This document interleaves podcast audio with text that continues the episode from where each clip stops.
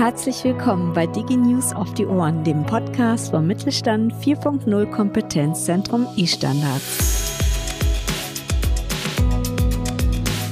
Mein Name ist Jana Beer und ich leite hier die Öffentlichkeitsarbeit. Irgendwie habe ich das Gefühl, dass es schon wirklich lange her ist, dass ich den letzten Podcast gemacht habe. Naja, es war Weihnachten und zwischendurch hatten wir auch ein paar andere Podcasts, aber diesmal bin ich jetzt wieder dran und in dieser heutigen Episode interviewe ich Peter Merkert. Er ist Mitbegründer und CTO und auch noch Blockchain-Experte bei Retraced. Und da sind wir auch schon beim Thema. Heute geht es um die Blockchain-Technologie und darum, wie sie sinnvoll auch in mittelständischen Unternehmen zum Einsatz kommen kann. Sie erfahren im Podcast, warum beim Geschäftsmodell von Retraced auf die Blockchain gesetzt wurde und welche Vorteile diese Entscheidung mit sich gebracht hat.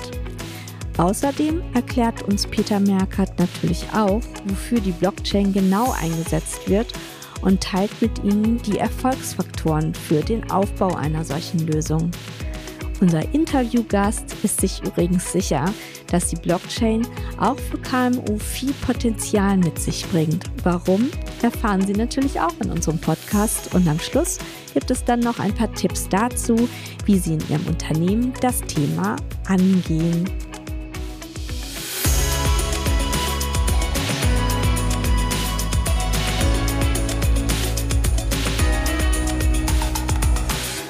Ja, hallo, Herr Merkert. Das ist ja schön, dass Sie heute Zeit gefunden haben für unseren Podcast. Und zwar geht es diesmal um Blockchain im Mittelstand. Und am besten, Herr Merkert, Sie stellen sich jetzt einmal kurz vor und was Ihre Aufgabe in Ihrem Unternehmen ist.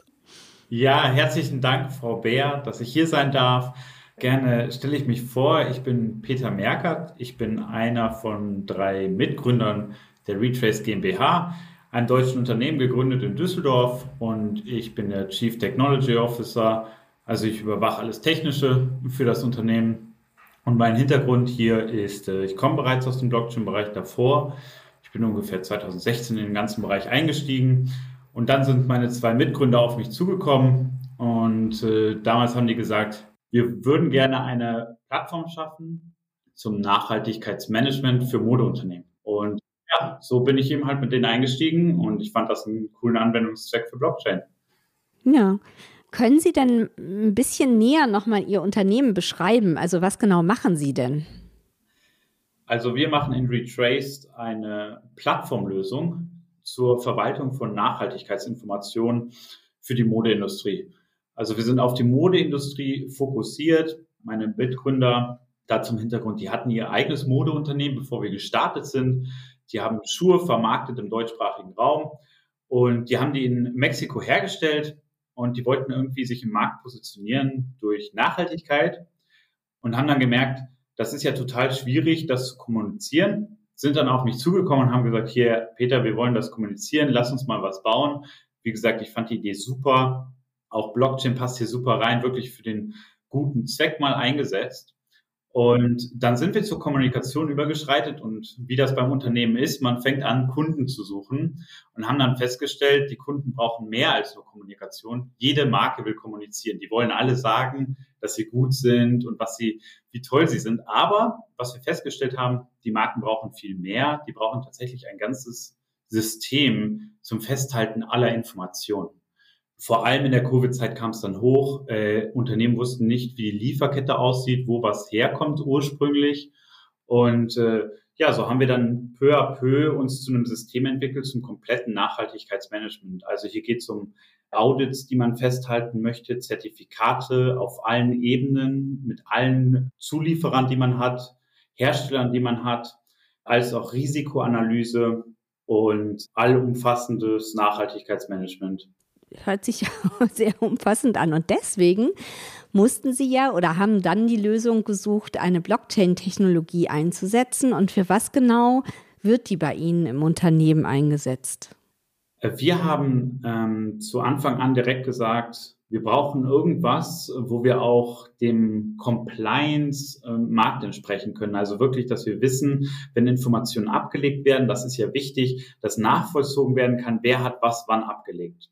Und am besten sind wir ja nur diejenigen, die eine Plattform bereitstellen, aber verifizieren der Dokumente ist ja eigentlich das, was direkt danach kommen muss weil jeder kann Dokumente hochladen, aber es ist ja vor allem relevant, auf so einer Plattform für Nachhaltigkeitsmanagement verifizierte Dokumente vorzufinden.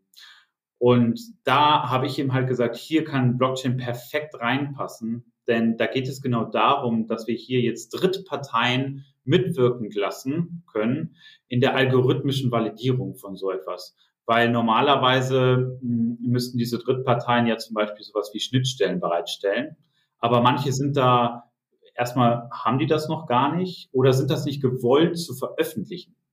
Und äh, wenn das der Fall ist, dann brauchen die ja eine Möglichkeit, irgendwie die Daten trotzdem ja mitzuwirken und zu validieren. Es kann ja nicht sein, dass das ein geschlossenes zentrales System bleibt äh, für immer bei denen. Das wissen auch die.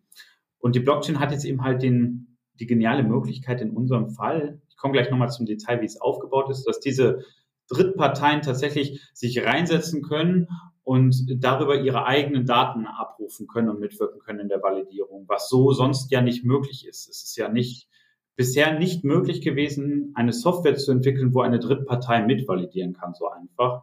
Und da habe ich gesagt, Blockchain äh, wird sein. Okay, und ähm, die Vorteile, also Sie haben jetzt ein, zwei schon gesagt, aber was sind, gibt es noch mehr Vorteile von der Blockchain? Also vor allem natürlich das äh, wie es immer genannt wird, das Tamper-Proof Audit Log oder die unvereinbarbare Buchhaltung von Dokumenten. Das heißt, es kann keiner etwas verändern. Es ist auch teilweise einsehbar.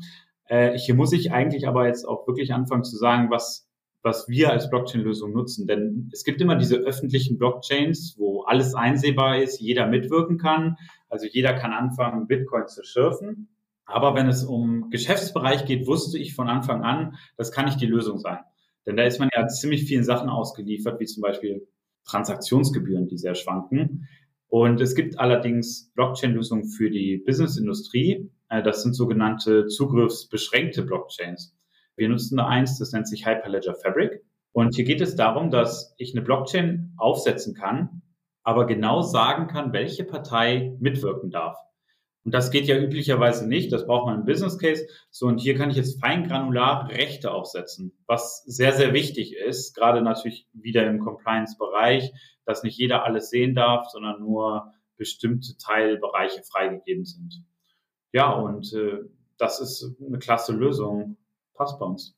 Wäre denn Ihr Geschäftsmodell eigentlich auch mit einer anderen Technologie möglich? Ich meine, ich würde jetzt mal so sagen, nein, aber wie ist da Ihre Antwort?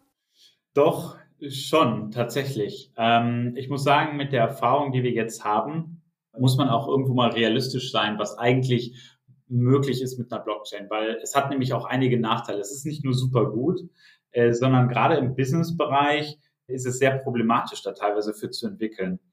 Hier ist also, sagen wir mal jetzt hier schwarz und weiß, was gibt's? Es gibt die Blockchain-Lösung, alles ist dezentral und es gibt die andere Seite, wo man sagt, alles ist zentral. Ich verwalte meine eigenen Code, die eigene Plattform, keiner hat Zugriff drauf, keiner kann validieren, was wir eigentlich programmieren. Und man braucht eben halt so ein Zwischenspektrum, so oder so. Das habe ich auch ganz früh gelernt. Wir sind auch als Retrace Teil der, der Kunden, die von Oracle befragt werden, wie die denn die weiterentwickeln sollen, die Blockchain-Lösung bei denen. Also wir nutzen da die Oracle Cloud Blockchain Plattform. Die haben da eben halt ein Kundenkonsortium, wo man sich bewerben kann für. Und dann wird man da einmal im Jahr trifft man sich üblicherweise und die haben da auch die Kundencases vorgestellt, wie andere das verwenden. Und es ist tatsächlich so, man hat ja häufig Daten, die können gar nicht auf der Blockchain gespeichert werden aus datenschutzrechtlichen Gründen. Und selbst wenn man da probiert, das mh, hm, zu amputieren, sage ich jetzt mal, dass man nicht mehr den Namen des Nutzers auf eine Blockchain speichert, weil da würde man sofort sein Unternehmen runterfahren dürfen mit GDPR, sondern dass man sagt, hey, wir speichern hier IDs ab also so Identifier oder so, dann ist es immer so ein schmaler Grad zwischen, was ist jetzt erlaubt, was ist nicht erlaubt, weil in der Blockchain können Daten eben halt nie wieder entfernt werden. Sie können zwar überschrieben werden und markiert werden als entfernt, aber sie sind immer noch sichtbar. Und das ist eben halt schon so ein kleiner Nachteil, der da zum Tragen kommt. Also dass man schaut, dass man nicht alles abspeichert, sondern wirklich nur noch die Essenz. Also das ist so das erste, den ersten Aspekt. Und den zweiten, den ich nennen möchte, ist hier tatsächlich, welche Unternehmen da eigentlich mitwirken können und wollen. Weil häufig ist es doch für Unternehmen sehr schwierig, das zu warten und, ähm, naja, in Stand zu halten, überhaupt mitzuwirken an einer Blockchain-Lösung. Weil jetzt haben wir als Retraced eine, aber die andere Partei muss ja erstmal willig sein, hier tatsächlich auch den, den Programmiercode gegenzulesen, weil wenn sie das ja nicht tun würden, dann würden sie ja doch wieder einfach nur mitwirken in irgendwas. Und das ist meist so viel mehr Aufwand, dass Unternehmen das wirklich sehr, sehr stark abwägen, ob sie das machen sollen oder nicht. Mhm. Ein paar negative Punkte hat das Ganze auch. Ähm, wenn Sie aber jetzt zurückgucken, was war jetzt wirklich der Erfolgsfaktor, dass Sie äh, Blockchain eingesetzt haben? Mm, definitiv die Mitwirkung von anderen Unternehmen in der mhm. Zukunft äh, in der Lösung. Das ist definitiv das A und O. Also dieses, ich nenne das immer algorithmische Mitwirkung. Äh, das geht eben halt im zentralen System nicht. Ich kann ja nicht in der Facebook-Wall mitwirken, was zu wem ausgespielt wird, sondern ich biete drauf. Ne? Das ist die einzige Mitspracherecht, was ich habe.